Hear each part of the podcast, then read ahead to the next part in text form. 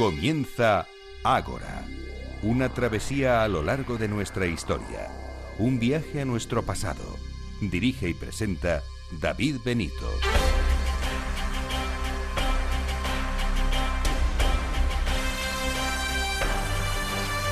Muy buenas noches y bienvenidos a Ágora, la cita de Capital Radio con la historia.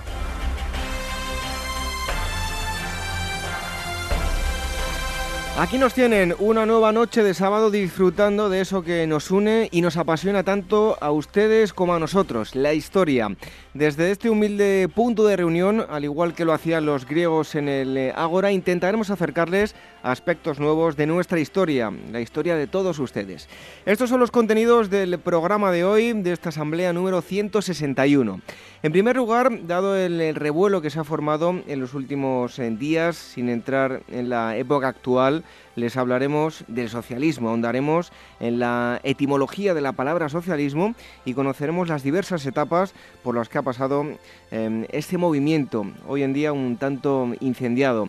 También conoceremos junto a Eduardo de Mesa, director de Despertaferro Historia Moderna, la figura de Federico el Grande y el auge de Prusia. Y el tercer gran bloque lo dedicaremos a un evento que va a tener lugar próximamente en el Museo Arqueológico Nacional, primer encuentro de marketing digital para la divulgación del patrimonio histórico que tendrá lugar el 29 de octubre. Les daremos a conocer en qué consiste y cómo surgió la idea de esta jornada. Además, contaremos también con Irene Aguilar y los integrantes de Meta Historia que nos acercarán la agenda, las noticias y las novedades de libros. ¿Se animan a quedarse con nosotros?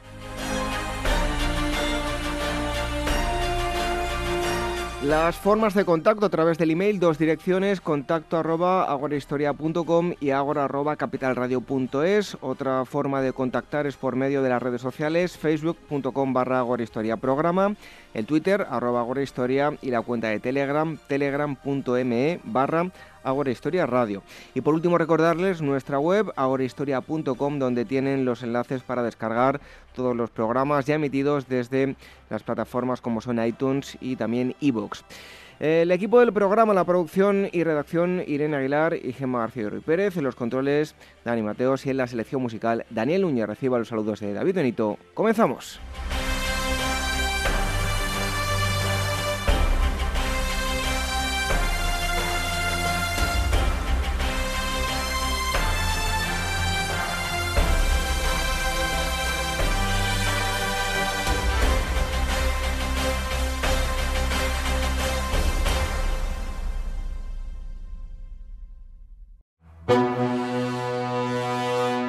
Despertaferro Moderna número 24.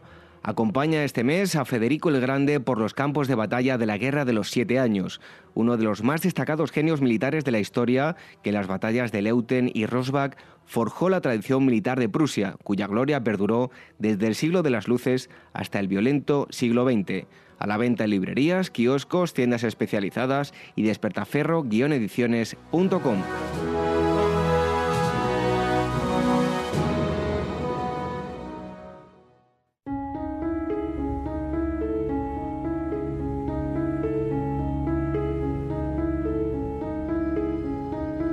Ágora Historia, con David Benito en Capital Radio.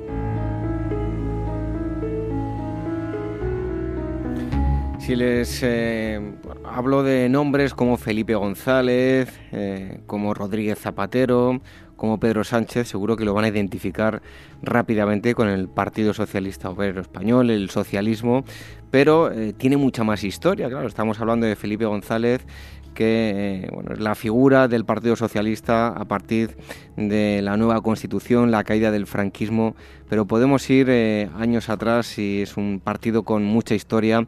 Tenemos hoy con nosotros a Javier Paneagua Fuentes, él es eh, profesor de Historia Social y de los movimientos sociales y políticos de la Universidad Nacional a Distancia, tiene varias publicaciones. Y también destacar que ha sido em, diputado eh, por Valencia las candidaturas del PSOE en las Cortes Generales del 86 al 93 y del año 94 al 2000. Recientemente ha publicado El socialismo de la socialdemocracia al PSOE y viceversa. Javier Paniagua, muchísimas gracias por estar aquí con nosotros en, en Ágora Historia. Igualmente, gracias a vosotros. Bueno, la palabra socialismo, em, y ahora entraremos ya en, lo que es el, contenido del, libro, eh, la palabra socialismo se ha visto vinculada a, diferentes organizaciones políticas pues dispares entre sí, ¿no? Como puede ser el Partido Socialista Obrero Español. Eh, muchos eh, también oyen hablar del nacionalsocialismo de, de Hilder, incluso recientemente, pues Pablo Iglesias afirmaba que su partido era socialista aunque su trabajo, ahora lo veremos, comienza con la denominada socialdemocracia. ¿Cómo puede definirse la palabra socialismo? Es una palabra que eh, hay distintas procedencias, distintas hermenéuticas sobre cómo, eh, cómo surgió. Parece que fue en 1830 en un periódico Le Globe y, bueno, se ha ido, después se ha ido extendiendo, sobre todo a través de todos los movimientos sociales, el, propio eh, marxismo, Marx y Engels, y hasta que se definió eh, como una eh, organización política, que eso fue a finales del, siglo XIX. Entonces la, la, palabra socialismo sirvió para identificar unos partidos que eh, se indistintamente se llamaban socialistas, como el Partido Socialista Obrero Español, o socialdemócrata, eh, por ejemplo, el Partido Socialdemócrata ruso o el Partido Socialdemócrata alemán. Eh, en, aquel momento la diferencia entre socialdemócrata y socialista eh, era indiferente, eran palabras prácticamente sinónimas. Eh, después los, eh, la, separación que hubo entre eh, socialistas radicales como los bolcheviques se constituyeron los partidos comunistas, sobre todo a partir de 1917 con la Revolución Rusa. Y ya después los partidos socialistas adoptaron, eh, sobre todo después de la Segunda Guerra Mundial, eh, lo que se ha llamado posiciones socialdemócratas, es decir, eh, la defensa de, una situación de economía libre, pero al mismo tiempo con ah, el estado de bienestar, es decir, con las prestaciones sociales que el estado del bienestar señalaba. Y toda esa trayectoria de la Europa occidental pues se le ha llamado partidos socialistas con eh, versión socialdemócrata. Bueno, le iba a preguntar que cuando nace el socialismo y las diversas etapas que ha vivido, pero nos lo ha sintetizado perfectamente, así que cualquiera que, haya prestado atención le ha quedado clarísimo. Em, bueno, al final, del, al final del primer capítulo eh, dedica un apartado que lo titula eh, Socialdemocracia en crisis o crisis de la socialdemocracia. ¿Qué piensa al respecto?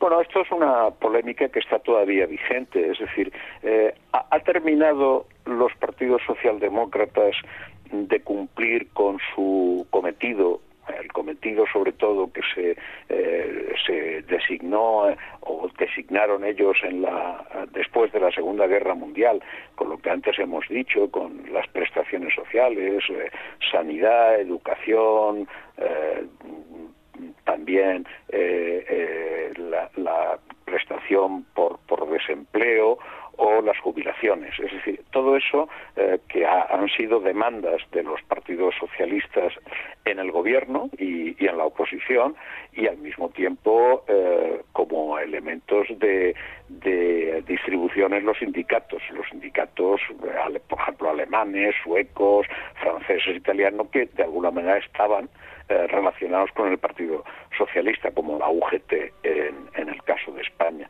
Entonces, pues bueno, eh, se habla de si ese cometido que tuvieron los partidos socialdemócratas ha desaparecido o por si por el contrario esto es una coyuntura que los partidos socialdemócratas, pues a lo largo de toda eh, su historia, han tenido alzas y bajas y ahora pues están en una situación de reconvertir de nuevo sus posiciones y ver si eso sale hacia otro camino. De hecho, mm, eh, hoy día casi todo el mundo se llama socialdemócrata, incluso gente que podría estar en lo que es el centro derecha eh, eh, o la derecha. No, yo quiero la socialdemocracia, es el reconocimiento del estado del bienestar. Claro, a partir de ahí, los partidos socialistas, incluso los partidos eh, socialistas o los que han nacido últimamente, el caso de Podemos, por ejemplo, pues habla de que ellos son socialdemócratas y acusan a los partidos socialistas tradicionales eh, por ejemplo, al partido al PSOE le acusan de no seguir con la misma línea de, reivindicación que, tuvo la socialdemocracia en su tiempo y que por lo tanto hay pues como una dejación eh, en este en este sentido de, luchar por las prestaciones sociales. Y claro en ese sentido se habla de la crisis final de la socialdemocracia. Los partidos socialdemócratas se tienen que transformar en algo distinto en lo que ha pasado por ejemplo en Grecia en Sirisa eh, lo que está pasando también en Alemania con el Partido Socialdemócrata Alemán, eh, es decir, hay, ha habido, o por el contrario, eh, son coyunturas que pasa la socialdemocracia, como pasa eh, otros partidos, que después evolucionan, pero partiendo de la misma estructura de la socialdemocracia. Esta es la polémica que existe actualmente. Bueno, centrándonos en España, hay dos personajes eh, conocidos en, la política y en el Partido Socialista al inicio de la democracia en España. Son Alfonso Guerra y Felipe González, probablemente pues dos de los rostros más populares en la España de, aquel momento. Prueba de ello es que cualquier programa en el que se hiciesen parodias estaban em, ambos. En primer lugar, Alfonso Guerra. Los oyentes más jóvenes tal vez le conocerán menos. ¿Quién es Alfonso Guerra y, qué papel juega dentro del socialismo en España? Hombre, Alfonso Guerra es el, el que solidifica la, la organización del Partido Socialista eh, después de, del famoso Congreso de Surens, donde los jóvenes del interior, eh, jóvenes y no tan jóvenes, pero fundamentalmente los jóvenes, Felipe, eh, Chávez, etcétera, son los que se encargan de dirigir el PSOE que estaba en Toulouse y que tenía una estructura pues de antiguos militantes que provenían de los años 30 y de la guerra civil como Rodolfo Llopis y entonces pues eh, eh, se controlan el, el, Partido Socialista, el PSOE y eh, en este caso Alfonso Guerra sería un poco el organizador de, esta fuerza socialista, sobre todo después de las elecciones de 1977, donde el resultado del PSOE es un resultado que nadie se, esperaba.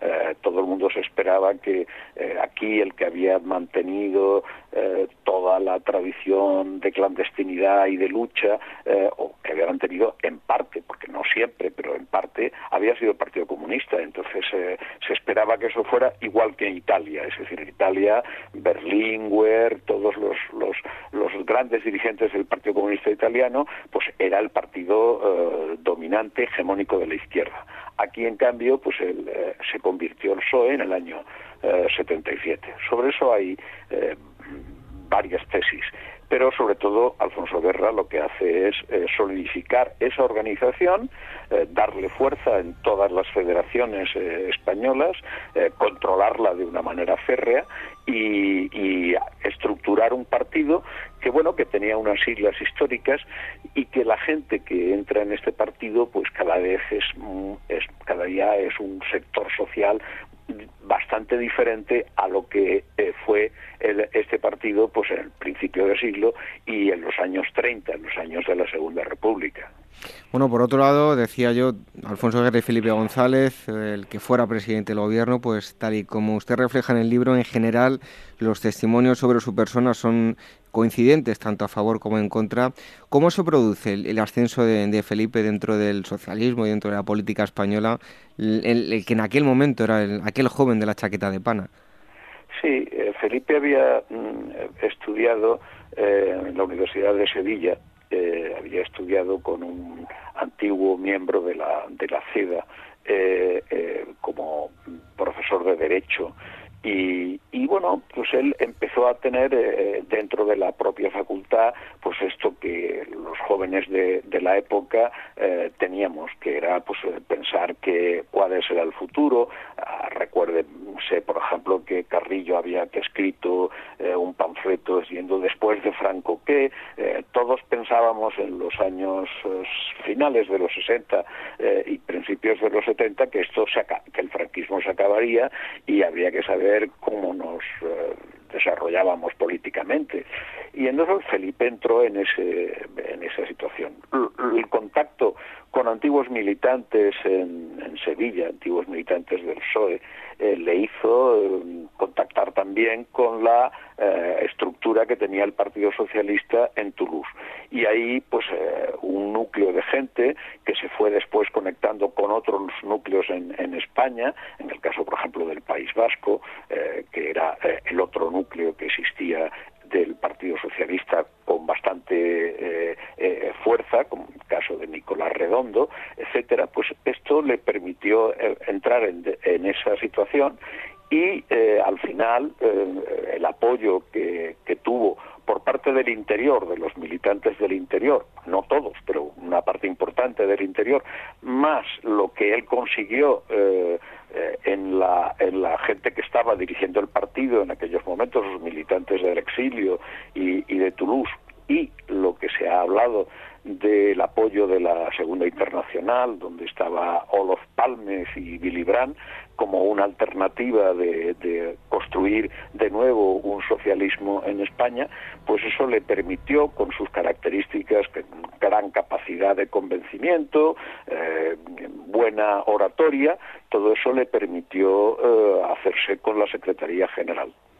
Bueno, en cuanto a los temas más polémicos y que más desgaste produjeron, ya no solo la figura de Felipe González, sino el socialismo español fue, entre otras cosas, el asunto de los GAL, sin duda el, peor eh, asunto al que tuvo que, enfrentarse, ¿no? Sí, efectivamente. Eh, ese fue uno de los asuntos que, bueno, pues, eh, ahí ha habido mucha literatura. Creo que eh, yo señalo, por ejemplo, que los GALS em, eh, fue algo que eh, un poco en el grupo parlamentario donde yo estaba, estuve 13 años en ese grupo parlamentario del Partido Socialista Obrero Español, pues mm, normalmente nunca se hablaba de este tema, es decir, era un tema circunscrito fundamentalmente a, la actividad del gobierno, a, los, a las cuatro legislaturas que gobernó Felipe, sobre todo a la última, a la, a la de 1900, porque el tema estalló fundamentalmente cuando ya había habido un descenso de, de, votos a partir de 1993, en aquella legislatura donde se pensaba que ya el PSOE no iba a ganar las elecciones y Felipe González consiguió con su personalidad eh, superar, el, es decir, de ahí viene un poco eh, el mito de su liderazgo. Y, eh, bueno, pues los GALS efectivamente fue un, ataque a lo que es el, a lo que se llama el Estado de Derecho, todo lo que pasó con Zavala, con la, gente que se que murió, pero claro, lo que sí es cierto es que eso que fue lo que se ha llamado terrorismo de Estado y eso pues hay que eh, ver que si eh, quién lo organizó, cómo se organizó, eh, de qué manera eso, em, en qué medida los dirigentes del Partido Socialista intervinieron también hay que reconocer que esto se le ha dado mucha importancia al Partido Socialista y no es por, justificar eh, nada, porque efectivamente si alguien intervino en eso, eh, pues eso es negativo. Eh, lo, lo, que pasa es que eso había una tradición también desde la UCD de connotaciones con grupos Mm, eh, armados que también a lo que se ha llamado el, el batallón vasco español eh, los GALS em, cuál es el, el, grado esto es lo que todavía está por, eh, por saber. Cuál es el grado de intervención del Ministerio del Interior en la, en la constitución de los GALS, o si esto tuvo eh, su propia autonomía. Eh, bueno, ahí hay sentencias que hablan de, de, una cierta participación en los aquellos dos policías que fueron juzgados, etcétera, ¿no? Eh, claro, esto se puede explicar, eh, se puede hablar, es decir, eh, las justificaciones de todo lo que había sido eh, la lucha contra el terrorismo etarra, las muertes que se habían producido de gente, etcétera, la tradición que venía también de gobiernos no socialistas, pero claro, el tema desde una perspectiva legal de, situación de Estado de Derecho, pues es injustificable, claro. Em, Javier, ¿qué valoración puede hacer de las políticas del Partido Socialista en los 13 años de gobierno, partiendo de la base, pues como usted hace saber en el libro, que le resulta complicado habilitar una, opinión neutral? creo que hay dos, dos, dos fases importantes. Una fue la, la, la, de Felipe González, que yo creo que solidificó eh, lo que se llama el estado de bienestar, que en España em, eh, no digo que no existiera partes de cosas del estado de bienestar, pero que eran muy reducidas con respecto a lo que había en los países europeos. Eh, yo creo que los gobiernos de Felipe em, eh, encauzaron la sanidad, la educación, la extensión de todos estos eh, servicios en un sistema universal. en educación, por ejemplo, la educación obligatoria se alcanzó a los 16, la cantidad de centros públicos que se hicieron fue muy muy significativa, lo mismo que, por ejemplo, el pacto con la con la enseñanza no pública que no estatal, que fueron los, los conciertos eh, eh, que se encauzó aquellas subvenciones que no muchas veces no tenían control y eso se encauzó bien eh, en educación. Lo mismo sanidad, que estaba Ernest Lluch, eh, Solchaga de alguna manera intentó racionalizar lo de la reconversión industrial en una economía que tenía que entrar en competencia no solo con Europa, sino con, con, todo, con todo el mundo. Eh, las cuestiones de derecho. Esa fue la época de, Felipe. Eh, la consolidación, de alguna manera, de lo que en Europa había sido normal, pues en los años 50. Eh, y nos, nos comparó a, la estructura eh, política, mm, jurídica eh, y social de los años 50. Después viene otra fase, que es la fase de Zapatero. Zapatero tiene dos legislaturas, una de ellas pues mm, se hizo, mm, hubo leyes importantes en esas legislaturas que eh, ampliaron los derechos sociales en leyes que que no costaron gran cosa, es decir, no, no tenían una, eh, un resultado presupuestario especialmente importante, la ley de, eh, de la igualdad de la mujer eh, o la ley de la igualdad sexual, pues eso no, no, no tuvo una repercusión desde el punto de vista económico importante, eso no, no fue como la ley de sanidad o como la ley de, educación que sí que tenían una repercusión económica. Pero la, la única que tuvo una fuerte, y eso sí que fue un avance importante en la época de Zapatero es la ley de la dependencia que eh, tuvo problemas sobre todo en la segunda legislatura cuando comienza el 2000, la crisis del 2008 con eh, eh, con todo lo que representó esa crisis para el Estado. Es decir ahí mm, yo hablo de la crisis que no se nombró. El mismo Zapatero tiene un libro que se llama El dilema donde justifica de alguna manera por qué no reconoció eh, la crisis que bueno que todavía tenemos restos de la misma o, o, si no restos importantes eh, consecuencias eh, y causas de la misma. Y en ese sentido pues bueno ahí hubo un viraje importante en la en la segunda legislatura sobre todo a partir de mi del 2009 o 2010 y ahí pues todo lo que había sido el crecimiento económico fundamentalmente basado en la construcción, etcétera, todo eso se vino abajo, eh, naturalmente una repercusión de, lo que había sido los bancos en aquel momento, y en ese sentido la socialdemocracia española, el PSOE, eh, los, los electores dijeron, bueno, estos señores saben bien gestionar cuando hay un alza importante de la economía o incluso estimular los derechos sociales y los derechos económicos, pero eh, no parece que sepan gestionar eh, una crisis como esta.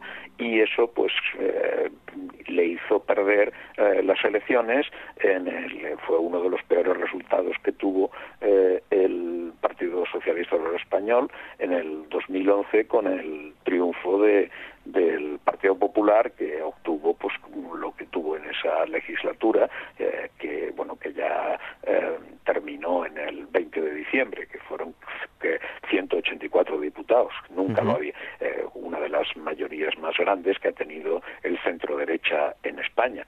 Bueno, los electores ya no vieron a Zapatero o a la socialdemocracia, a lo que representaba, como el eje de eh, la solución de los problemas que tenían los, los españoles. No, no solo pasó aquí, eh, pasó también en Gran Bretaña, con Blair, por ejemplo, en lo que se llamó la tercera, eh, la, tercera vía. Mm, de los laboristas, pasó también en, en Alemania con Schroeder, donde ganó Merkel, es decir, la crisis eh, y por eso hemos hablado antes de la crisis de la socialdemocracia, es decir, eh, la socialdemocracia no tuvo recursos para afrontar eh, la crisis eh, económica que se extendió en el mundo y fundamentalmente en Europa y los Bueno, estamos hablando con Javier Paniagua Fuentes, es autor del libro El socialismo de la socialdemocracia al PSOE y viceversa, libro que está editado por Cátedra.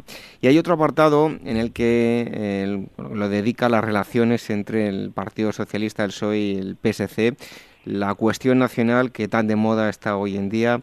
¿Qué relación ha existido a lo largo de la historia entre ambas, entre PSOE y el PSC? Porque bueno, el PSC es en la, el PSC nace en 1978, eh, es decir, en la confluencia de varias organizaciones socialistas, eh, que Payac, eh, Raventós y el propio PSOE. Es decir, eso el PSC la, relación que hay que mm, ver es la relación que tuvo el, el, catalanismo o eh, las reivindicaciones eh, nacionales catalanas eh, con el con el Partido Socialista. Ah, no hay, no hay que olvidar que la UGT se funda en Barcelona en 1888 y sin embargo se tiene que ir de allí porque el, el, crecimiento fue muy escaso. Lo mismo que el Partido Socialista Obrero Español tuvo poca fuerza desde el punto de vista orgánico. Em, ¿Por qué? Bueno, aquí hay muchas interpretaciones. Eh, interpretaciones de tipo personal, eh, porque los, socialistas madrileños, que es donde estaba la, e, el eje fundamental de, del socialismo español, eh, no supo eh, reconocer lo que era las nacionalidades y sobre todo el, carácter que tenía el catalanismo, que no solamente era un producto de la burguesía, como se llamaba, sino que también tenía unos elementos populares importantes. No supo captar esa mm, identidad catalana y eh, supo apropiarse de ella. De hecho, eh, el socialismo en Cataluña, los que fueron, los que entraron en el PSOE en, Cataluña, mm, plantearon lo mismo que plantearon los socialistas austriacos.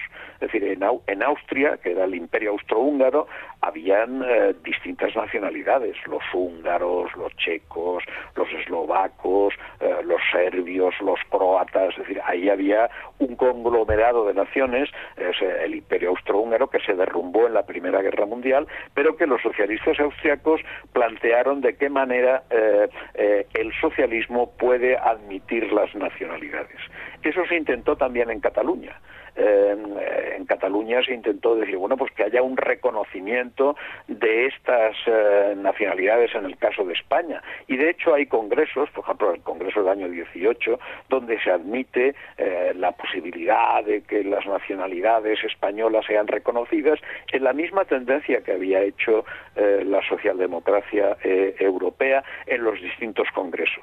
Pero claro, esto se fue, vino la, la, la dictadura de Primo de Rivera, en contra precisamente de lo que era el crecimiento de la mancomunidad de Cataluña, del catalanismo, y esto se fue diluyendo. La verdad es también que dentro del propio PSOE eh, sobre todo en el, PSOE de, que no era no era Cataluña, el PSOE que no estaba en Cataluña, pues eh, eh, no consideraban que esto de las nacionalidades tuviera importancia y que lo importante era la clase obrera, lo importante es la lucha reivindicativa de los de los trabajadores y por lo tanto esto de las nacionalidades parecía una cosa más bien de, burguesía, que es lo que se señalaba en las clases dirigentes del Partido Socialista en Madrid. Eh, la, verdad está en que el Partido Socialista mm, hasta después de, 1978 eh, no cuajó en Cataluña. Bueno, está el PSC con toda la situación que, que, ha tenido el PSC, pero no cuajó ¿Cuál era la, por qué no cuajó?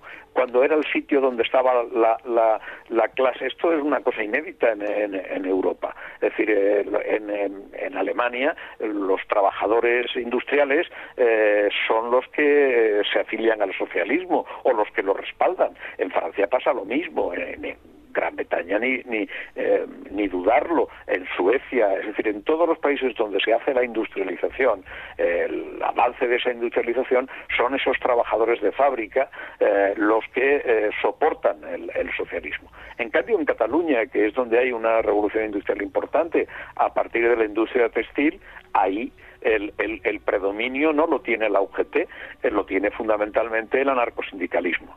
Y claro, ese es uno de los problemas que tiene, que tiene España. Es decir, ¿por qué los, eh, trabajadores catalanes eh, no se integraron en una opción socialista cuando allí nació, por ejemplo, la UGT y sí lo hicieron mayoritariamente en una opción anarcosindicalista, de sindicalismo revolucionario como fue la CNT?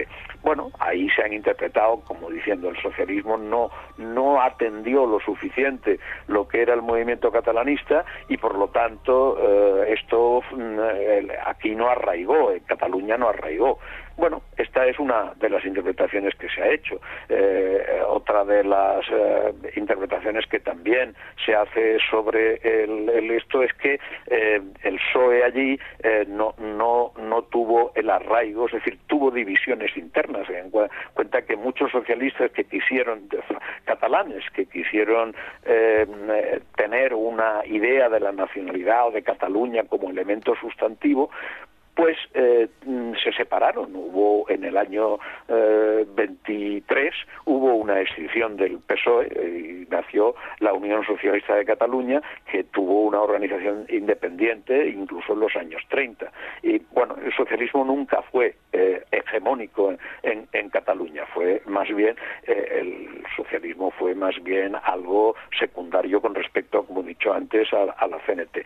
Durante la Guerra Civil hubo lo que se llamó el SUC, es decir, la, unión entre comunistas y socialistas, pero también el, comunismo ha tenido problemas de integración en, Cataluña, es decir, eh, no hay más que recordar la figura de Camorera o de otros comunistas importantes como eh, Serra Pàmies, que eh, no creían o no estaban de acuerdo con la centralización política que representaba el Partido Comunista. Y este es uno de los problemas que este país todavía no ha solucionado.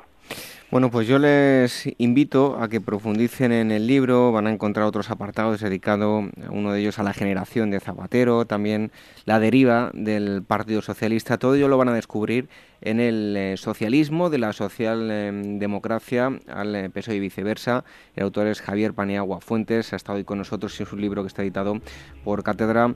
Javier, muchísimas gracias por eh, haber estado aquí con nosotros en Ágora Historia. Muy bien, gracias a vosotros. Un abrazo. Hasta luego.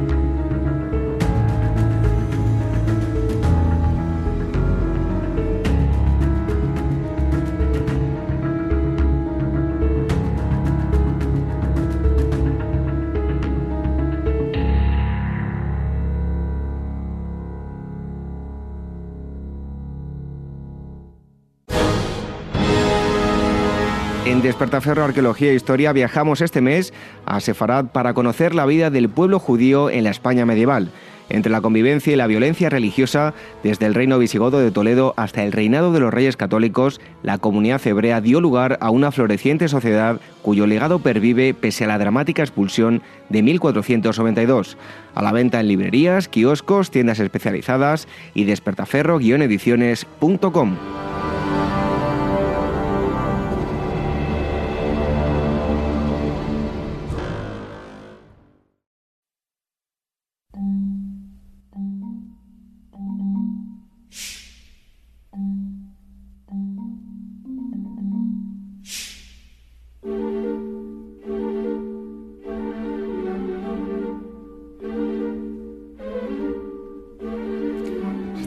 preguntando ustedes, ¿qué es esto que suena? Bueno, pues algunos seguro que lo conocen, otros no. Es la banda sonora de la película Atrápame si puedes, de Steven Spielberg. Em, Irene Aguilar, buenas noches. Buenas noches. Ya dijimos la pasada semana que algunos días traerías libros, otros no. ¿Qué nos vas a traer hoy? Pues hoy una revista eh, que se llama Muy Historia y traemos el número 78, que está dedicado a los fraudes de la historia. Por cierto, déjame que diga, eh, La Comedia de los Enredos, obra de teatro donde mm, actúa eh, Irene Aguilar en el Matadero Teatro Español. Hemos estado allí, nos hemos pasado genial. Y por cierto, había una cola, eh, no lo quiere decir Irene, pero había una cola para pedirle autógrafos y hacerse fotos con Irene impresionante. Claro, claro, sí. Yo me quedé alucinado, ¿eh? Sí, como en Hollywood igual. En breve los tenemos aquí en la radio. Bueno, cuéntanos, eh, muy historia. Sí. 78. Eh, pues esta es, una, revista eh, que se la recomiendo a todo el mundo, eh, porque es, entretenidísima. Yo me, lo he pasado muy bien leyéndola por lo que cuenta, pero también por cómo está organizada, ¿no? Entonces, está obviamente dedicada a todos los capítulos de, la historia que tienen personajes que han engañado, timado, vendido cosas que no eran suyas. Entonces está, bueno, hay un, artículo introductorio sobre, bueno, escrito por Juan Eslava Galán, escritor del que ya hemos hablado bastante, eh, sobre eh, las apariencias que engañan. Luego también hay otro capítulo dedicado a impostores de la realeza, y cada, cada capítulo está escrito por un historiador, un novelista diferente, eso es lo que lo hace muy dinámico. Eh, hay otro capítulo, capítulo también dedicado a las mil caras del espía, entonces ahí entran pues Josefina Bonaparte, Judas, el físico alemán Klaus Fuchs, que fue espía tanto de los nazis como para Estados Unidos y luego para la URSS, o sea que es para todo el mundo. Hay un capítulo dedicado también a las manzanas podridas de la ciencia, todos esos que nos han querido vender pero desde un punto de vista científico. Y luego engaños en la gran pantalla, engaños que se ha llevado a la gran pantalla como es el caso de, de Atrápame si puedes, de la música que estamos escuchando que cuenta la historia de Frank Abagnale, que eh, se hizo pasar por piloto, médico, abogado, sin tener ni uno solo de esos títulos. Estafó eh, a la mitad de bancos americanos, eh, o sea que es, eh, un caso y siendo además extremadamente joven. y luego también pues reliquias cuestionadas y, otros fraudes de la iglesia. No se libran tampoco los pirateos literarios. en el que... Es una cosa, yo podría escribir un libro de pirateos televisivos. Sí. Si yo hablase Madre mía, iban a rodar cabezas. Pues. Pero bueno, todo se verá, todo se verá. Lo presentaríamos aquí. ¿eh? y luego también. Además en primera persona, o sea. Robos televisivos. Pero bueno, ya en otra ocasión los contaré. Falta ese capítulo entonces aquí en esta, en esta revista. Pero luego hay una. Eh, bueno, obviamente está la del famoso, la del lagonés.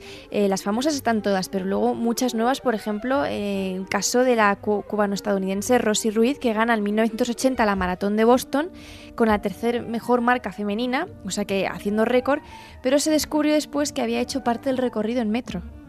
Entonces, Madre mía. hay muchísimas, muchísimas historias así. Es muy divertida la revista. Bueno, pues eh, recomiéndanos eh, qué número se trata de Muy Historia. Es el número 78. 78, es la recomendación de Irene Aguilar. Yo lo que les voy a recomendar es que vayan al teatro, a la Comedia de los Enredos, obra de Shakespeare desde el pasado 29 de septiembre hasta el 16 de octubre en el Matadero si quieren ver a Irene Aguilar actuando y firmando autógrafos. ¿Te parece, no? Muy bien, muchas gracias. Bueno, pues eh, hasta aquí todo y enseguida tenemos, bueno, enseguida no, dentro de un rato, Irene con las efemérides. Hasta ahora.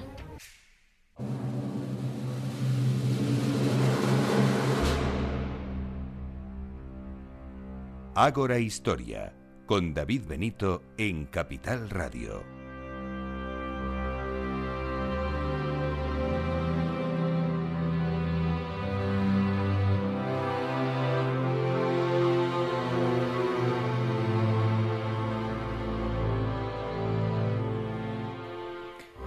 La música de Daniel Núñez, que nos ha hecho pues, para hablar de temas relacionados con la historia moderna, y aquí acompañado de Eduardo de Mesa, un hombre al que le gustan más los redobles y los tambores de, guerra más que las piedras prehistóricas, ¿no? Pues sí, la verdad es que sí. bueno, bienvenido un día más, Eduardo. Pues muchas gracias, como siempre, por invitarme y por estar, dejar que estemos aquí, Despertaferro y hablar un poco. Bueno, pues hoy les vamos a hablar, bueno, Eduardo de Mesa, que es director de Despertaferro, Historia Moderna, y hoy el tema es Federico el Grande, el auge de, de Prusia, es el número 25 eh, de la cabecera de, Historia Moderna. Por eso la música que, les decía yo al, principio. Y hoy vamos a hablar de Federico de Prusia. En primer lugar, pues explícanos quién era este rey, cuál era el papel de, Prusia a mediados del siglo XVIII en el ámbito europeo. Pues Federico de Prusia, bueno, es eh, de la familia de los Hohenzoller, eh, una rama dinástica importante en, en el Sacro Imperio romano de, ya del siglo XVII, el gran elector de Sajonia, por así decirlo, es el que empieza a crear ese, ese estado que luego acabaría siendo Prusia. Eh, perdón, el lector de, Prusia, no de, no de Sajonia, lo siento. Y, bueno, eh, Federico el Grande es el hijo del llamado rey soldado y él, pues siendo hijo de ese rey tan eh, belicoso, pues también tuvo un reinado marcado por la guerra y por el enfrentamiento con otras, con otras potencias europeas. Por ejemplo, con la pregunta que me haces acerca de, cuál es el papel de Prusia a mediados del siglo XVIII, pues Prusia nada más subir, eh, nada más coronarse como rey Federico, va a iniciar primero dos guerras, las dos guerras de Silesia, que se encuadran dentro de la guerra de sucesión austríaca, alrededor de la, vamos, la década de 1740, y ahí va a iniciar el proceso de, bueno, pues constante ataque a las posesiones de los Habsburgo en las tierras de del sur de Alemania y bueno, Prusia poco a poco se va a convertir en un estado pues de ser microscópico casi en el siglo XVII, justo después de la guerra de los 30 años, se va a convertir en una potencia europea después de esta guerra y bueno, este fue la guerra eh, las guerras que llevó a cabo Federico pues iniciaron el auge de Prusia y el cual pues eh, casi podemos dar por acabado eh, con, la, con la Primera Guerra Mundial. Bueno, hablamos ahora de la Guerra de los Siete Años. ¿Qué importancia tuvo el estallido de este conflicto para Europa y para el resto del mundo? ¿Cómo se va a desarrollar estos primeros años de, conflicto? Pues la Guerra de los Siete Años es eh, uno de los momentos claves de la historia. En 1754, eh, al otro lado del charco, en Norteamérica, va a empezar eh, el enfrentamiento entre Francia y, e Inglaterra por el control de lo que hoy sería Canadá. Y bueno, lo que empezó siendo una guerra colonial en el ámbito americano, pues al final acabó siendo también una guerra europea y al final una guerra mundial. europea porque dos años después em, empiezan las hostilidades entre Francia e Inglaterra en el 54. En el 56 eh, Prusia, alineada sorprendentemente con Alemania, de la cual había sido enemiga hasta hace ese momento, pues va a comenzar una guerra en, lo que hoy es Alemania y, va a tener una trascendencia terrible. Eh, por ejemplo, para Francia, después de esta guerra de los siete años, va a iniciar una decadencia que se va, pues al final, va a llevar a la Revolución Francesa. O sea que podemos darnos cuenta de lo importante que fue esta, esta guerra de los siete años. A nivel europeo, pues cambió casi parte, buena parte del imperio colonial que hasta ese momento se había desarrollado. Eh, Gran Bretaña va, va, a empezar a mandar sobre los mares, de verdad, no, no hasta ese momento como han querido hacernos creer, pero a partir de ese momento sí que van a mandar sobre los, los mares de todo el mundo y, por ejemplo, pues van a conquistar Canadá y también se van a hacer con, con la India, con el subcontinente indio.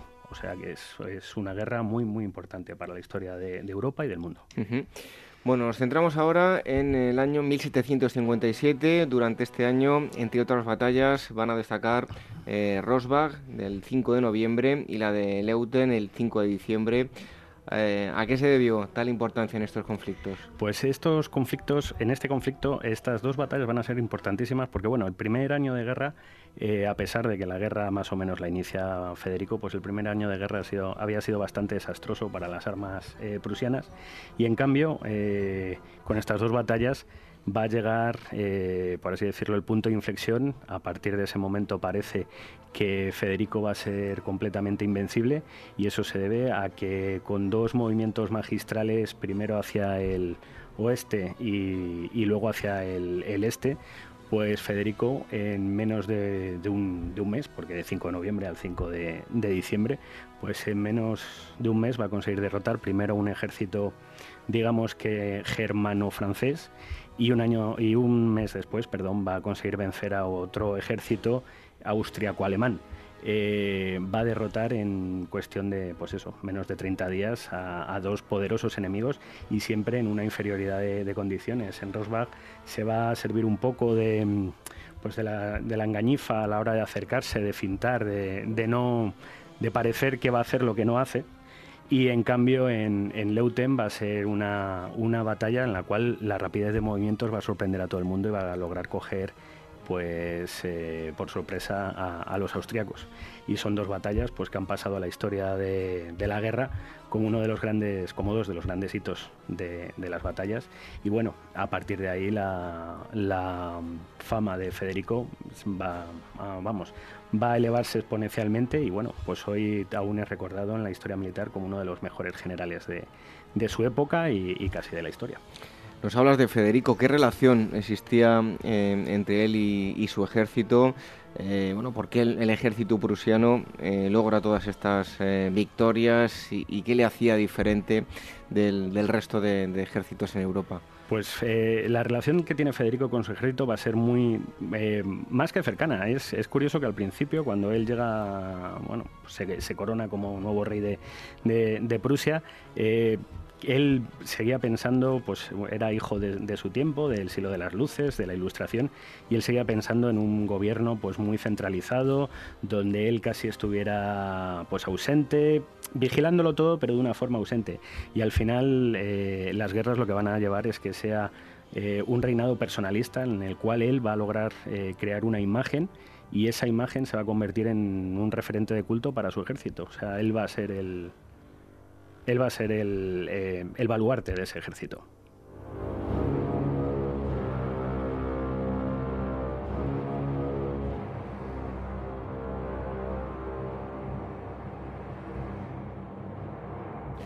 Bueno, Zieten, uno de los generales eh, más famosos de, Federico, em, desarrollo del cuerpo de, de, húsares en el ejército prusiano, ¿Cuáles fueron las ventajas que, otorgaban este tipo de jinetes? Pues eh, Zieten, bueno, es eh, sí es uno de los eh, generales más eh, más conocidos, más famosos de, Federico.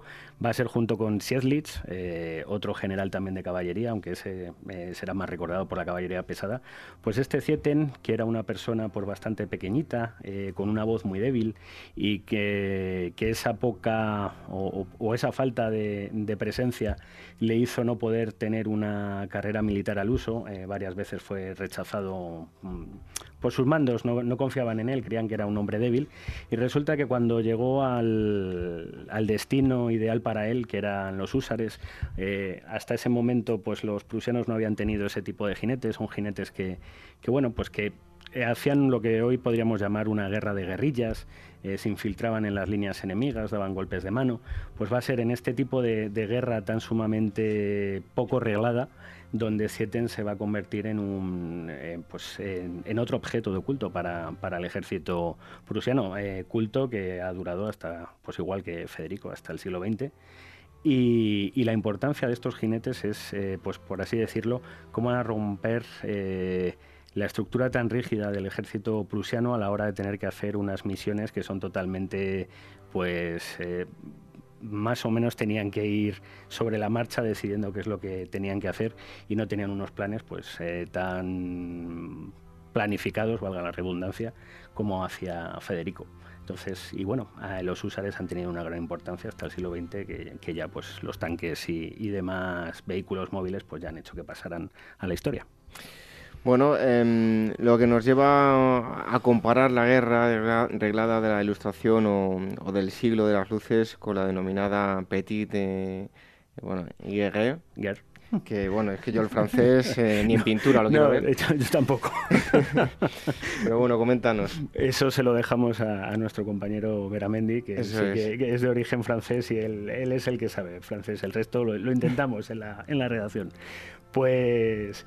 Pues la verdad es que eh, eh, el siglo XVIII va a ser un momento que por un lado se intentan aplicar todo lo que es eh, pues el raciocinio a, la guerra y el llevar una guerra muy reglada, con hay que hacer esto, hay que hacer lo otro, todo va a estar tipificado por ordenanzas, por órdenes, y en cambio al mismo tiempo va a ser un momento en el que la petite guerre va a ser muy importante. Por ejemplo, para que cualquiera de, nuestros oyentes lo pueda entender, es por ejemplo ese tipo de guerra que llevaban a cabo pues los indios americanos eh, en la película de, del último mohicano.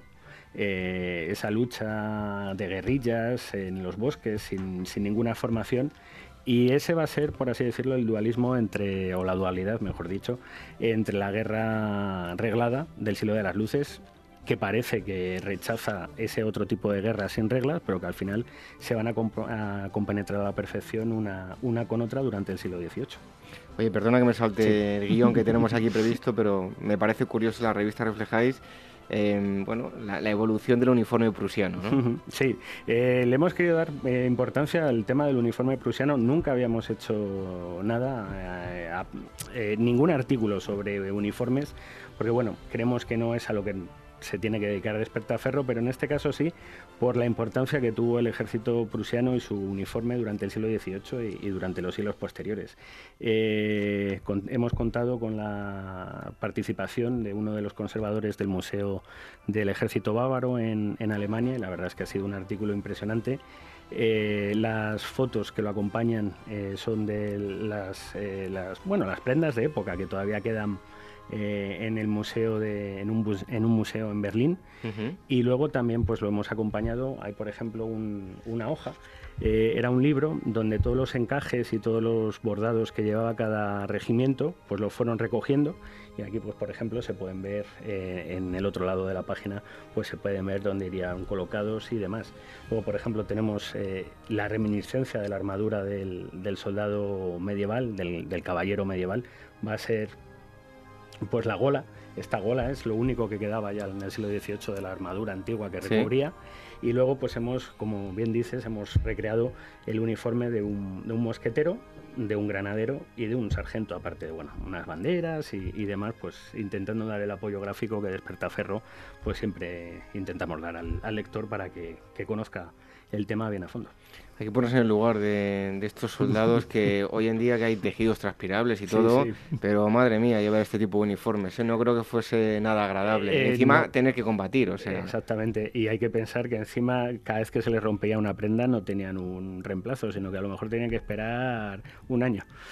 Eh, no es la guerra desde luego que conocemos ahora.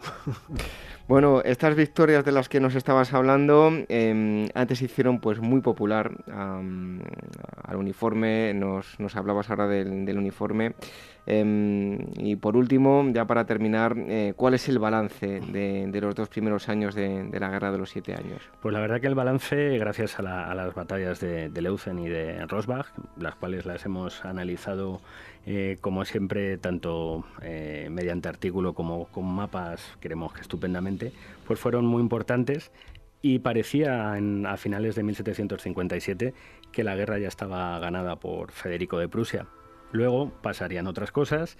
El final eh, fue el final de la guerra fue desde luego que favorable para Prusia hay historiadores que dicen que más, que menos, pero la que verdad es que sentó las bases para la, famosa, pues el militarismo prusiano que hemos conocido de sobra, pues desgraciadamente durante la Primera Guerra Mundial, por ejemplo. Bueno, me gustaría destacar algo que no había dicho nunca. Bueno, lo primero, que todo lo relativo a lo que hemos estado hablando hoy, Federico el Grande, la auge de Prusia, lo van a encontrar en Despertaferro Historia Moderna número 24, pero aquellos coleccionistas, porque en, en Ágora los hay y además me consta que hay muchos coleccionistas de, Despertaferro, habéis sacado unas, eh, unos archivadores preciosos para cada cabecera donde ir acumulando, bueno, pues eh, eh, archivando cada, cada número de, cada revista. ¿no? Exactamente, hemos intentado pues que como cuidamos tanto la revista y sabemos que los compradores y nuestros fieles seguidores pues también la cuidan muchísimo, pues una forma en la que creemos que es la, mejor para poder conservar esos números. Y bueno, pues cada una lleva diferentes ilustraciones que ya han aparecido en los números y, bueno, pues hay ahora de antigua y medieval me parece que ya son tres a la venta, dos de historia moderna, dos también de, contemporánea y uno por ahora de arqueología pues una buena forma de archivar eh, todos los números de, Despertaferro, ocho modelos disponibles. Así que ya sabéis, en despertaferro-ediciones.com vais a encontrar más información. Hoy hemos estado hablando de Federico el Grande, el auge de Prusia, Despertaferro, Historia Moderna número 24. Hemos estado aquí con Eduardo de Mesa, que es eh, su director. Muchísimas gracias pues y hasta pronto, Eduardo. Venga, pues hasta la vista.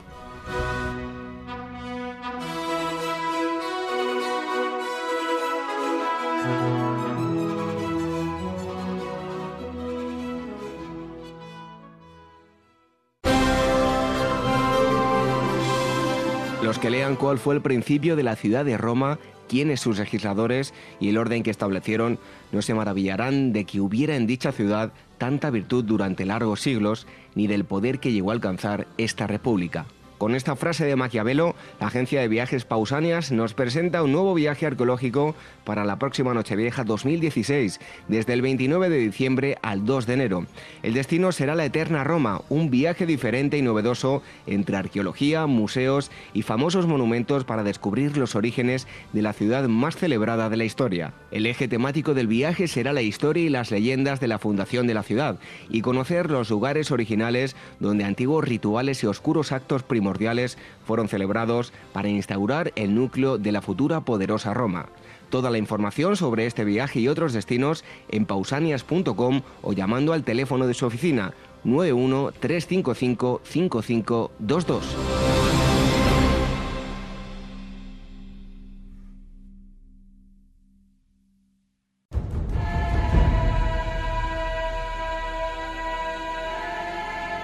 Ágora Historia con David Benito en Capital Radio.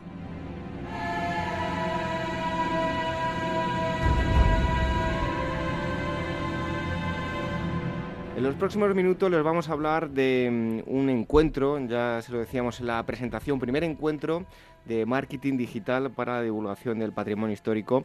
Es evidente que en los últimos años eh, pues ha habido un gran interés por temas históricos, eh, la arqueología, la, historia en general. Eh, hoy contamos con la presencia de Miguel Fernández Díaz. Él es arqueólogo profesional especializado en la virtualización del patrimonio, director de mm, Virtua Nostrum, piloto de drone, presidente de ADAR y Asociación Nacional de Dibujantes e Ilustradores de Arqueología.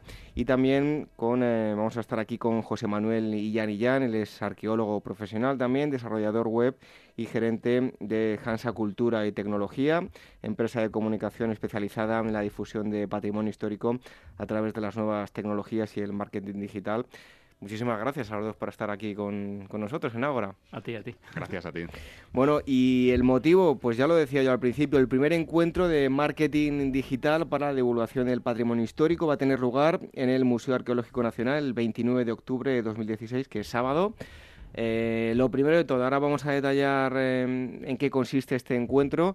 Pero, em, ¿cómo se puede apuntar la gente? No sé, darnos eh, algunos, algunas pistas para que la gente os pueda encontrar y apuntarse. Eh, tenemos la página web que se llama congresoarqueonet.org y ahí en, en, la sección de inscripción pues se puede apuntar la gente en inscripción online y y entonces ahí está todo, todo muy, bien, muy bien explicado, las mesas redondas, talleres y demás, luego explicaremos. Día 29, desde por la mañana hasta por la tarde. Exactamente. Para que se empape de, de la historia, del marketing, de la arqueología, todo lo que conlleva ese mundillo, día ¿no? completo, desde las 9 hasta las 8 de la tarde. Bueno, pues estábamos hablando eh, fuera de micrófono y quería que lo comentásemos y ahora entraremos en detalle eh, lo que se trata las, las jornadas, esta jornada pero eh, indudablemente la arqueología, todo el tema del patrimonio, pues eh, ha cambiado a nivel de, difusión en los últimos años. Eh, decíamos ¿no? que si nos fijamos lo que nos ofrecen, por ejemplo, las televisiones o en este caso radio a la carta, como son los podcasts, pues la temática es bien diferente, ¿no? Algo ha cambiado en los últimos años. sí, vamos, lo que comentábamos antes, lo que está cambiando es la manera de consumir cultura un poco. Entonces, bueno, pues la gente no está dispuesta a estar en un horario concreto viendo o escuchando un producto cultural y han subido eh, y se han incrementado las escuchas de podcast y otro tipo de ofertas. ¿no? Pero decía, siempre se ha dicho ¿no? que la cultura no vende pero si la cultura sí que se consume, antes creíamos que la cultura era simplemente para los que veían la 2 y se ponían los documentales para echarse la siesta después de comer, la cultura sí que vende, sí que tiene una salida, ¿no? Ante la sobredosis de otro tipo de contenidos que estamos teniendo actualmente, pues la gente siempre busca otro tipo de, de alicientes y de, de, contenidos que son culturales que también necesita la gente y que eh, hay muchas evidencias de que sí que llaman la atención. Por ejemplo, no sé, estábamos hablando también de programas de televisión, series, como el Ministerio del Tiempo, que tiene sus pegas, pero también tiene está abriendo una posibilidad de que ahora, por ejemplo, Televisión Española hace un montón de series de, de temática cultural, histórica, y, y en eso que hablábamos también de la forma de consumir, se consume más en Internet, que la gente busca el, episodio y lo ve cuando puede, cuando quiere. Y luego, por ejemplo, eh, hay un episodio de Los últimos de Filipinas. Ese día, Los últimos de Filipinas es el término más buscado en Internet, por ejemplo. Entonces eso la gente busca en Wikipedia, busca en todas partes para para consumir, para informarse de pues un contenido que les ha interesado. Bueno, de hecho, cuando hay una película relevante a nivel histórico, también empieza a suscitar el interés. Pues hace poco, cuando, hace, bueno, digo ya hace poco, ya hace unos cuantos años, salió la película de Alejandro Magno, el boom de los libros de Alejandro Magno, y así película tras película, ¿no? O sea, cualquier película de corte histórico suscita más interés que cualquier otra, ¿no? Claro, claro. Y es eso que a, vez, a lo mejor no es que no haya interés, sino que no se le ofrece tanto como otro tipo de contenidos que sí que están más, más al día y que copan todos los horarios de, de televisión y radio. Por lo tanto, deberíamos reflexionar ¿no? de lo que las televisiones quieren que, veamos, eh, pues todos los programas de, de, mayor audiencia, no vamos a decirlos aquí, oye, son totalmente respetables, cada uno que vea lo que quiera pero bueno, eh, habría que reflexionar sobre lo que quieren que veamos y lo que realmente estamos dispuestos a, consumir. Bueno, pues em, ya para meternos de lleno en, Arqueonet 2016, eh, en qué consiste Arqueonet. Pues Arqueonet es un congreso de marketing digital, o lo hemos llamado así porque no, en realidad no es un congreso al uso en el que la gente va a contar sus últimos trabajos y sus ponencias. Habrá unas ponencias principales eh, evidentemente sobre divulgación del patrimonio y de la arqueología, pero el Congreso se centra en las mesas de debate, que serán por la mañana, el día 29, y por la tarde, sobre todo, los talleres y la masterclass. Masterclass de, también de divulgación de contenidos en redes sociales, nuevas tecnologías, todo lo que todo lo que está asociado al cambio de perfil de profesional en, en torno a la arqueología. Bueno, ¿cómo se os ocurre eh, complicaros juntar a una serie de profesionales y, armar este, este jaleo? Pues la idea parte en realidad del Colegio de Arqueólogos eh, de Madrid. Eh, en este caso tuvieron la idea de un poco intentar encauzar estos nuevos perfiles que surgen en torno a la arqueología, como decía, y, ver un poco qué se está haciendo en, en, la divulgación y si se está haciendo correctamente, ya que sobre todo a través de redes sociales pues puedes encontrar, como hemos dicho, mayor contenido de, productos culturales, digamos, y sobre todo de divulgación arqueológica e histórica, y no todos son buenos, por así decirlo. Entonces, bueno, es un, poco juntarnos todos, eh, ver qué ocurre, debatir y luego, aparte, pues quienes que estén interesados en inscribirse, aprender de, los mejores profesionales en el tema. Bueno, porque yo tengo que reconocer que poco a poco me he tenido que ir poniendo al día, ¿no? Pero eh, si nos vamos a cualquier universidad, eh, no quiero menospreciar a nadie, eh, pero cualquier profesor de 50, 60 años para arriba, le decimos influencer, SEO, SEM, eh, se puede volver un poco loco, ¿no? Toda la vida estudiando historia y vamos, le dejamos a cuadros, ¿no? Demasiado novedoso, sí. bueno, pues esto es una buena oportunidad para ponerse un, poco al día. si os parece, vamos a comentar un poco la, agenda que, que tenemos, que habéis preparado. Em, bueno, lo primero, los destinatarios. ¿A quién va dirigido este, esta Esto va destinado a esos profesores, por ejemplo, que aprendan, pues, bueno, no que aprendan, sino que empiezan a conocer que hoy hay un nuevo ámbito dentro de la difusión de la arqueología, de la historia, de los yacimientos arqueológicos, de los proyectos científicos y que tienen que saber aprovecharlo. Por eso en las redes sociales, las páginas web, eh, eh, la virtualización del patrimonio, hay una serie de profesiones que, que tienen que tienen una están teniendo una, un alcance muy alto y que debían tenerse también en cuenta en los proyectos científicos, por ejemplo. Eh, luego, aparte de esta gente, digamos que de la academia, podemos llamarlo, luego están sobre todo los estudiantes. Los estudiantes, los nativos digitales, que se llama también en términos de marketing, están muy acostumbrados a, a estos ámbitos de las redes sociales y de, de la búsqueda en Internet y, y carecen un poco también de los conocimientos y, del, y de saber qué se está cociendo en todo el tema de divulgación del patrimonio.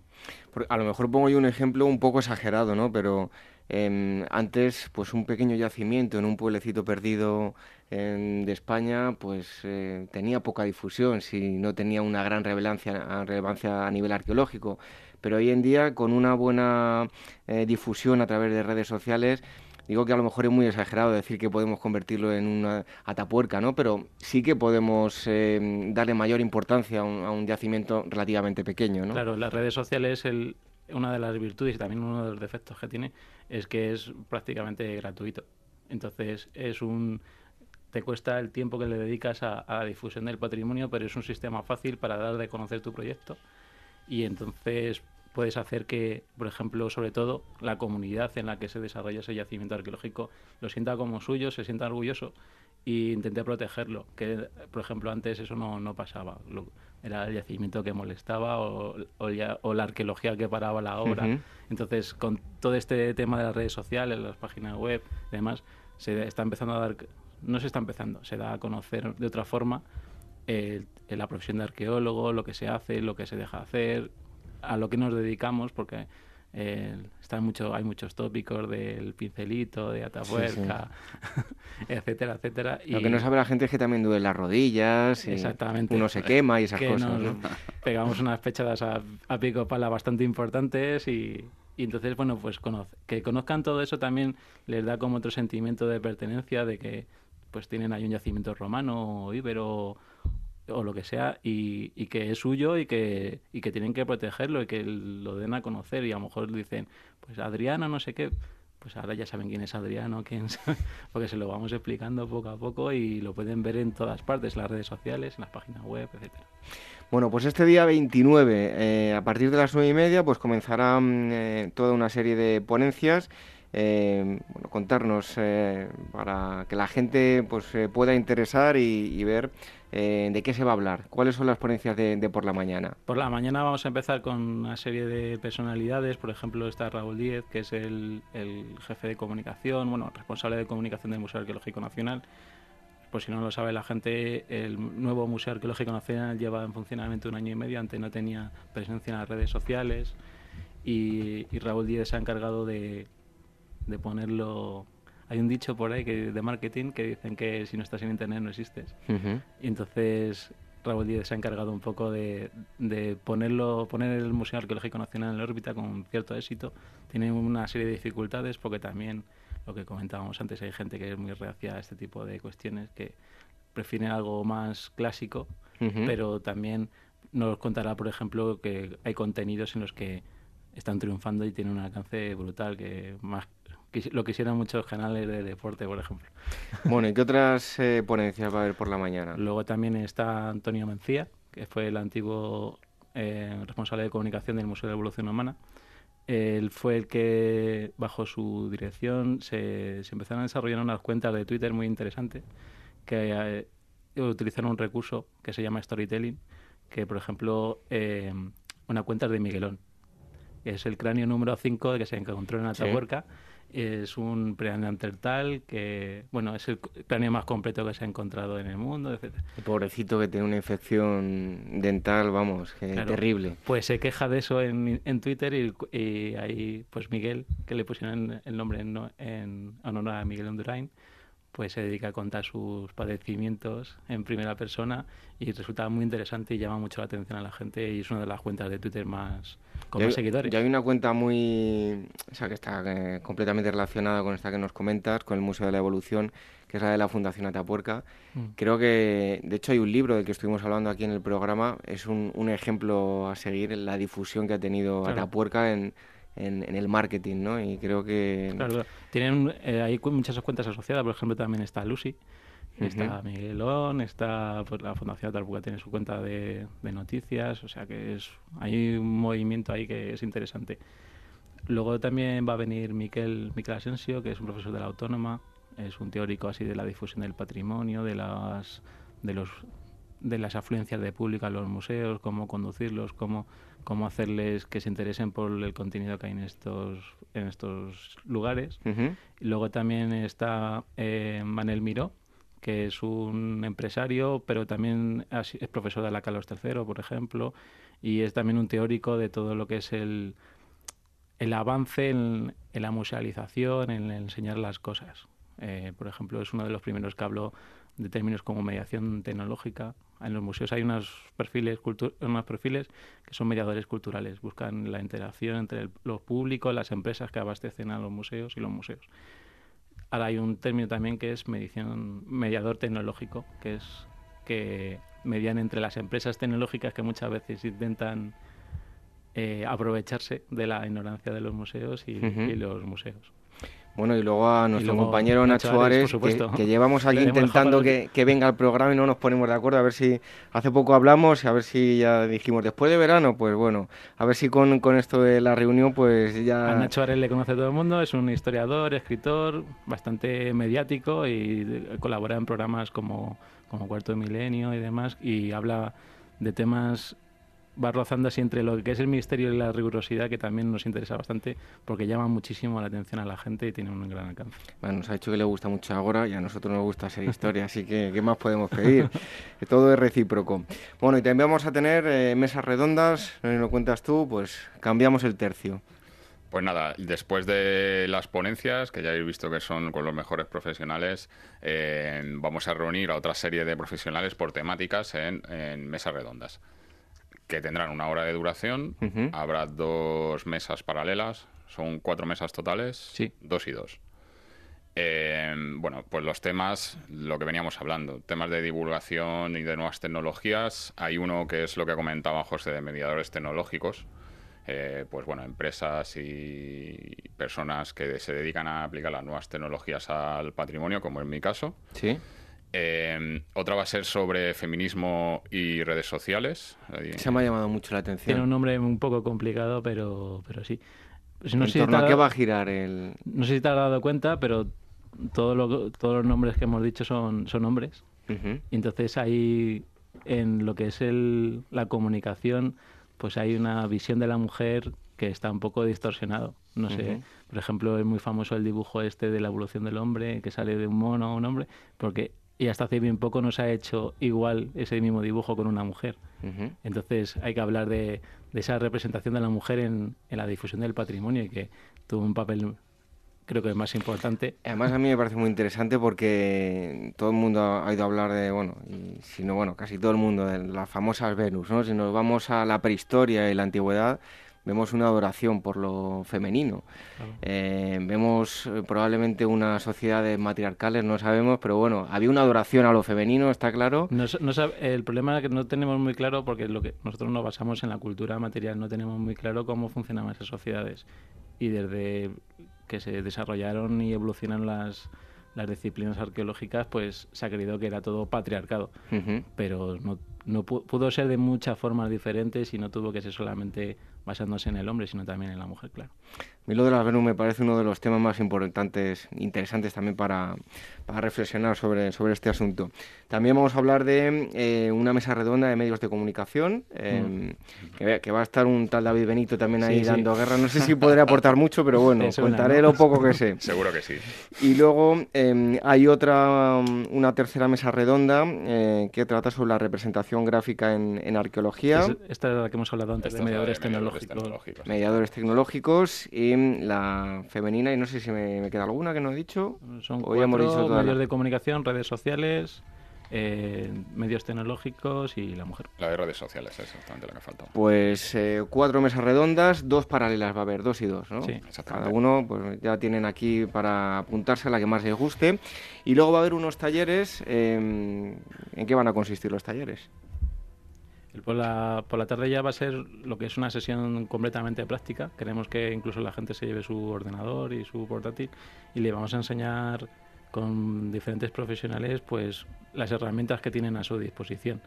Desde, por ejemplo, muchas redes sociales que no conocemos como, como academia.edu o eh, bueno, más, más redes sociales que se pueden aprovechar para para el tema de potenciar tu marca personal, de como investigador, dar a conocer tus proyectos, tus investigaciones. Por ejemplo, incluso utilizar LinkedIn de una forma científica, de pues, poder publicar tus artículos. Hay una gama de redes sociales alternativas, secundarias, que sí que se pueden utilizar para darte a conocer. sin necesidad de muchos medios. Luego también pues hay desde, por ejemplo, para hacerse una página web con WordPress, es una herramienta que no hace falta tener grandes conocimientos de programación y puedes no hace falta utilizar un, un blog gratuito. Cuando, para empezar está bien, pero luego hay que dar el salto para, para el SEO y demás. Eh, otro de los talleres y masterclass que va a haber Va a haber uno de nuevas tecnologías aplicadas que bueno nos van a explicar cómo extraer una ortofoto de, para meterla en SIG y publicarla en, en la web, por ejemplo. Si quieres hacer algún proyecto científico, pues el, un método sencillo para meterlo en tu página web en media horita. Y aparte de nuevas tecnologías, eh, yo como presidente de ADAR, de la Asociación Nacional de Dibujantes, pues tengo que mencionar también eh, que vamos a tener un espacio... Fueron aquí unos compañeros tuyos. Sí, eh, Domingo, y Manuel y Luis, ¿no? sí, sí. Eh, pues vamos a tener un espacio para realizar una, una, masterclass que va a ser de dibujo. Que la importancia que tiene la imagen en la divulgación y en las redes sociales, pues nos va a explicar Iñaki Dieguez cómo realizar, cómo realiza él el proceso de un boceto y su, su digitalización en media hora. Oye, y hay otra cosa que me llama la atención, la Wikipedia. Muchos han criminalizado la Wikipedia, pero luego todo el mundo la consulta. Eso sí. O sea, mm, sí, sí, todo el mundo se mete con ella, pero luego todo el mundo que tiene que buscar algo va rápidamente a, Wikipedia, ¿no? Es una herramienta muy potente que, hay que aprovechar y aprovechar para el bien, como digo yo, para, la fuerza. bueno, pues em, recordarnos eh, dónde se puede apuntar la gente, dónde tiene que acudir para poder inscribirse. Congresoarqueonet.org en barra inscripción, si la queréis la URL completa. Y ahí hay una inscripción online en la que pues hay que elegir el taller que, se quiere. Va a haber un taller en el que va a haber 20 personas. Eh, queremos que sea un poco así específico, que sea manejable para el profesor. Y luego, mientras tanto, pues puede acudir a cualquiera de las masterclass que hemos dicho que son más generales y en las que no hace falta tantos medios, por ejemplo, la que de ADARC, la de dibujo, y entonces pues ahí va a haber una tarde completa de sesiones de muy prácticas que van a servir para, para conocer de forma somera por lo menos por muchas herramientas de las que utilizamos ahora mismo. Y todo ello que no lo hemos dicho en el Museo Arqueológico, que es lo, más importante, el Museo Arqueológico eh, Nacional, el MAN, así que eh, si quieren acudir ya saben lo que tienen que hacer, vamos a poner también nosotros enlaces en, la, en nuestras redes sociales y pues eh, allí nos, nos veremos. Muchísimas gracias Miguel Fernández Díaz, José Manuel Illán por haber estado con nosotros y nos vemos allí el 29 de octubre. Muchas gracias a vosotros. Un fuerte abrazo.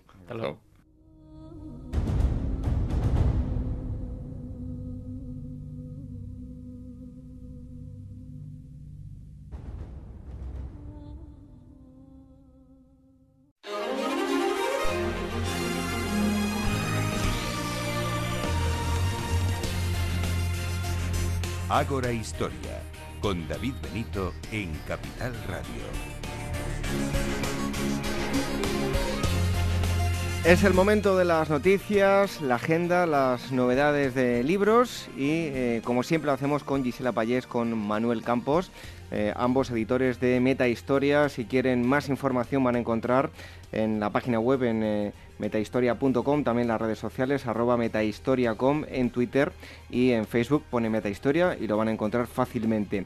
Y hoy, después de ya un tiempo, lo que vamos a hacer es dar la bienvenida a Manuel Campos que nos va a traer las novedades de libros. Así que, Manuel, buenas noches. Buenas noches, David. ¿Qué tal? Bueno, pues vamos con el primero de los libros que nos traes hoy, La materia oscura y los dinosaurios.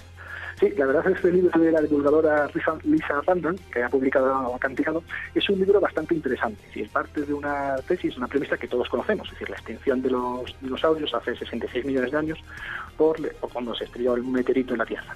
Bien, pues a partir de esta tesis, la, eh, la, autora dice que bueno que quizás se debió a, elementos que quizás no conozcamos tantos, pues como ejemplo la materia oscura.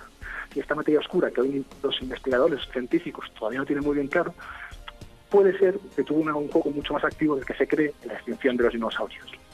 Es decir, el libro, que es la verdad es muy interesante y está escrito en un lenguaje bastante de divulgación, bastante ameno, parte de eso, de la premisa de que, bueno, que quizá la materia oscura y el universo y los meteoritos tuvo mucho más que ver en la, en la extinción de los dinosaurios.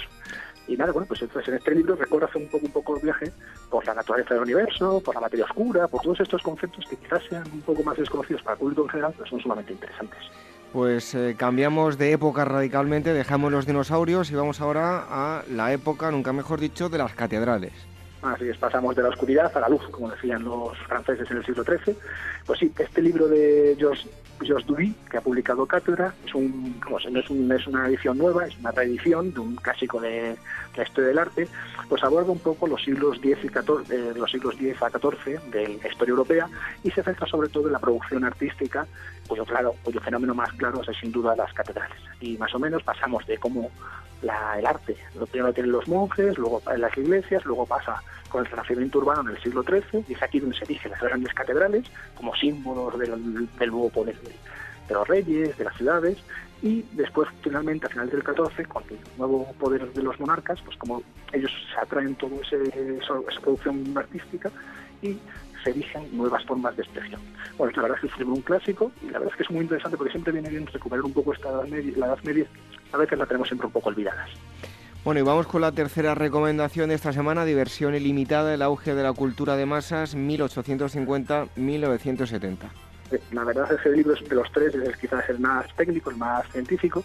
Es, está publicado por la editorial Siglo XXI y el autor es Kaspar Mas Mase, el nombre es un poco complicado, pero bueno, básicamente lo que el libro viene a tratar es pues el proceso de divulgación y auge de la cultura de masas desde 1850 hasta 1970. Vamos a ver que la cultura de masas, como todos conocemos, tiene un, su origen sobre todo es con la democratización de la cultura, con el movimiento obrero, con todos este, estos fenómenos y pues básicamente él rompe los esquemas de la cultura elitista burguesa que había imperado en la sociedad europea en aquel momento. Bueno, pues Caspar Mas lo que hace es analizar todo este proceso y, eh, pues hasta alcanzar un punto en el que eh, explica los motivos de la, actual sociedad de masas, de la cultura de masas y cómo se ha convertido esta cultura en una cultura primera necesidad que hasta los máximos exponentes del, arte acuden a ella. Es un libro muy interesante que, nos ha dado otro enfoque de la cultura de los últimos, de los últimos siglos. Bueno, eso han sido las eh, tres eh, recomendaciones, la materia oscura de los dinosaurios, la época de las catedrales y diversión ilimitada, el auge de la cultura de masas 1850-1970. Eh, Manuel, por último, preguntarte, ¿qué tal ha ido el trivial? ¿Bien? Pues, pues, la verdad es que estuvo muy bien, muy divertido. La verdad es que hubo mucha gente, la gente se, se apuntó y al final lo que hubo un poco de polémica, porque siempre estas cosas la gente impugna preguntas y siempre ahí se crea al final a la hora del recuento, en los empates finales y en los últimos libros, en el último momento siempre hay más, más tensión, pero la verdad es que estuvo muy divertido. Bueno, pues eh, en un momento seguiremos explicando, porque nosotros lo vamos a tener en breve, el trivial que organizamos eh, Ágora y Metahistoria, aquí con Gisela lo hablaremos en, en un instante. Manuel, buenas noches. Buenas noches, David.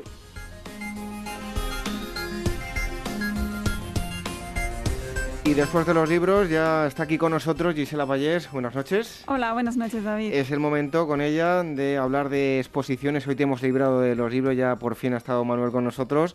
Eh, en primer lugar, Zenobia eh, en primera persona en el Centro Social de la UNED en Madrid. Esta exposición tendrá una duración bastante breve. Se inauguró eh, se inaugura el 5 de octubre y la tendremos hasta el 2 de noviembre. Está coordinada por la doctora en Filología Española y profesora de la UNED, Emilia Cortés Ibáñez. Y básicamente la muestra ofrece un recorrido cronológico que se divide en seis secciones sobre la vida de Zenobia Camprubí, em, en la que revela sus vivencias y sus pensamientos. En total, casi un centenar de documentos reúne esta exposición entre escritos, fotografías que proceden del archivo familiar, de la Fundación Zenobia Juan Ramón Jiménez, del Archivo Histórico Nacional.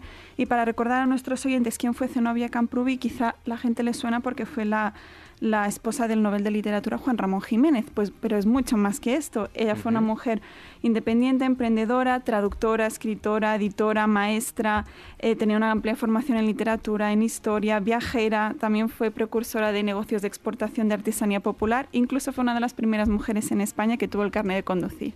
Así que todo un personaje que, que seguro que la exposición será interesantísima. No se aburría, ¿eh? No, no.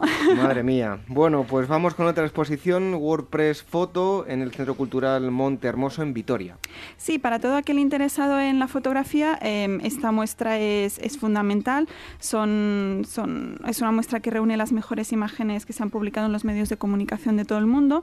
Estará mm, esta exposición en, en Vitoria del 15 de octubre al 4 de noviembre y bueno, a través de esta mm, exposición como todos sabemos, pues eh, a través de la fotografía se pueden captar instantáneas impresionantes, ¿no? Y sobre todo, más vinculado a lo que a nosotros nos interesa, de acontecimientos históricos que luego trascienden, ¿no? Durante muchos años. Que una fotografía puede decir a veces mucho más que...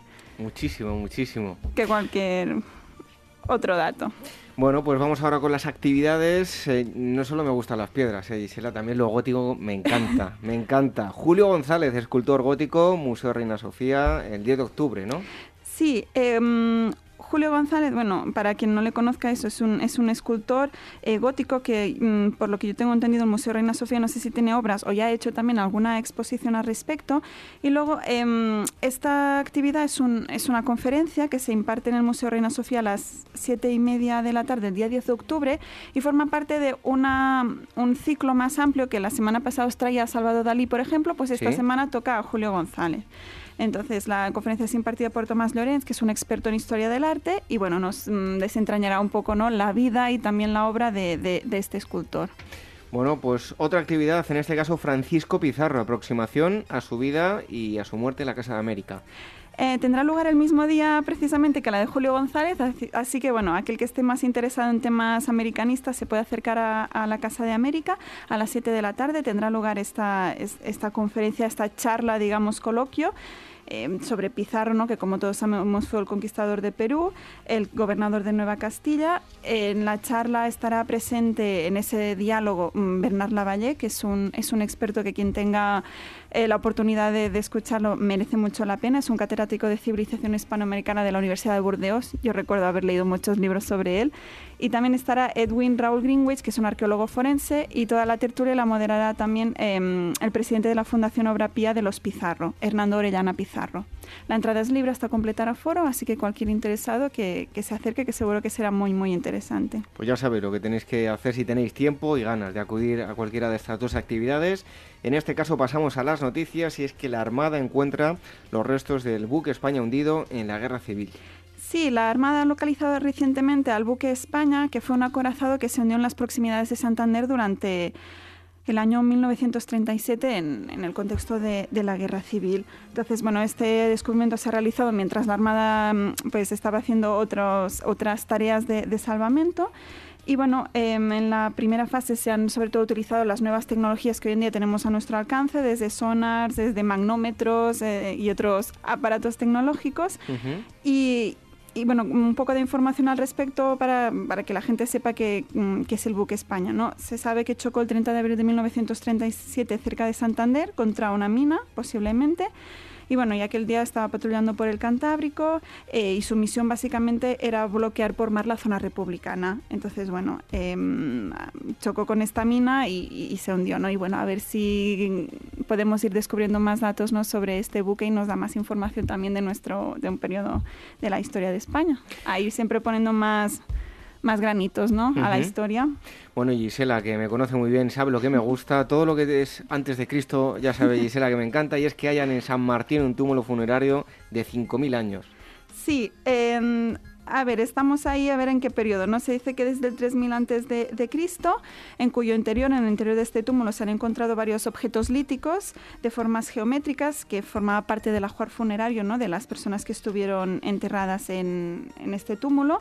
Esta campaña de excavación, se ha realizado este verano, entonces ahora están empezando a salir los primeros resultados.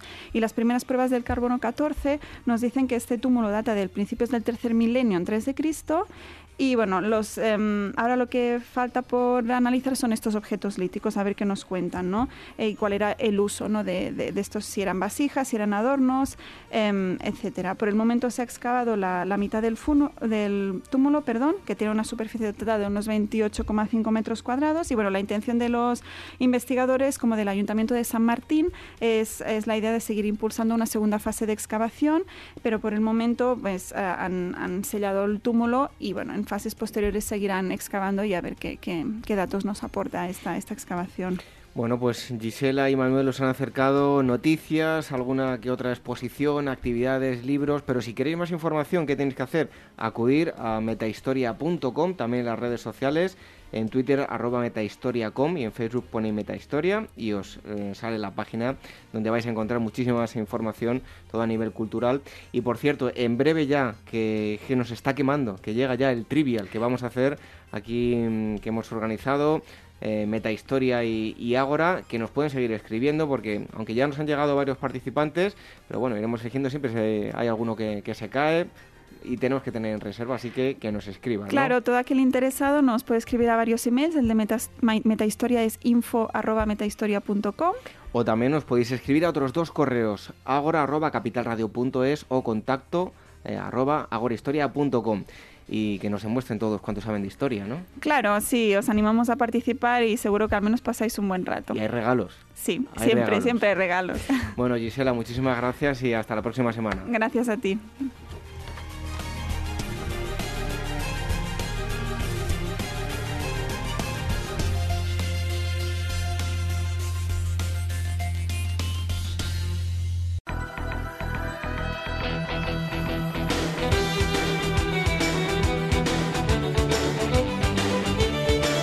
Ágora Historia, con David Benito en Capital Radio.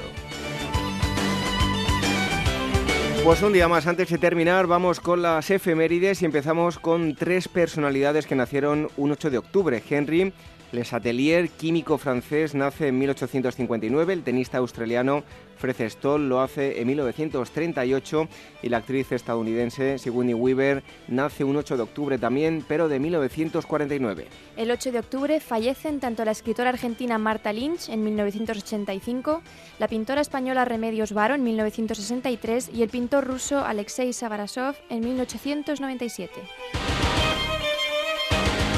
El 9 de octubre de 1558 se funda en los Andes venezolanos la ciudad de Mérida por el capitán Juan Rodríguez Suárez. Y otro 9 de octubre de 1934 en Turón, España, en el marco de la Revolución de Asturias, a la una de la madrugada, un piquete revolucionario fusila a ocho religiosos católicos, los mártires de Turón.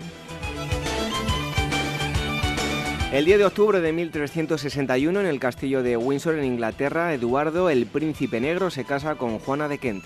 En la China del año 1911, un 10 de octubre, el emperador chino Puyi abdica, por, lo que la dinastía Manchú pierde el poder y se produce la revolución de, la revolución de Xinai, que dará nacimiento a la República China.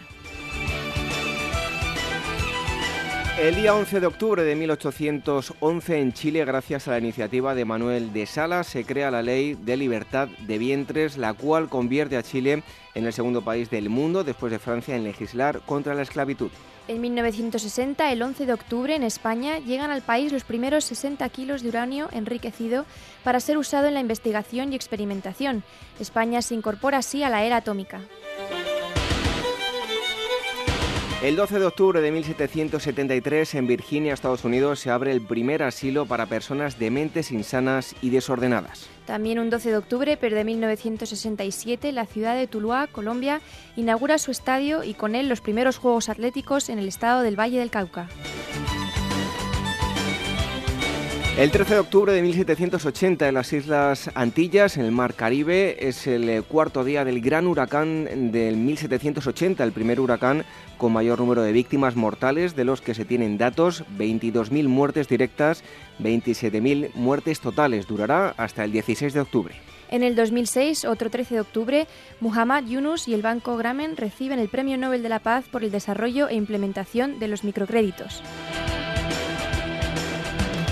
Y el 14 de octubre fallecen las siguientes personas. En 1977, Bing Crosby, actor y cantante estadounidense. En 1983, Jesús de la Rosa Luque, cantante español de la banda Triana. Y en 1944, Erwin Rommel, militar alemán.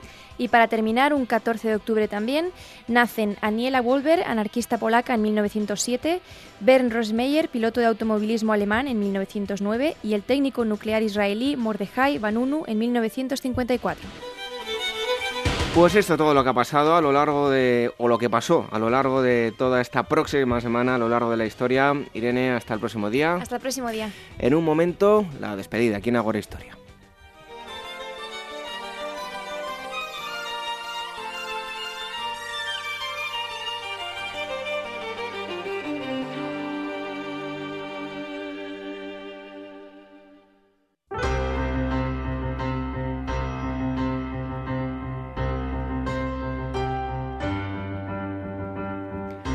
Es el momento de poner el punto y final a esta asamblea número 161, como siempre con la historia como protagonista. La primera entrevista nos ha llevado a conocer el nacimiento y las diferentes etapas históricas del socialismo hoy en día que tan revolucionado está. Después, junto a Eduardo de Mesa, eh, director de Despertaferro en la cabecera de Historia Moderna, hemos conocido la figura de Federico el Grande y el auge de Prusia.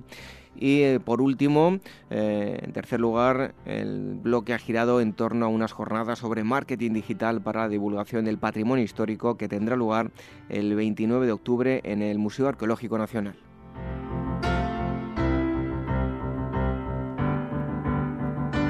Nosotros regresamos el próximo sábado a las 22 horas, una hora menos en la comunidad canaria, en la sintonía de Capital Radio.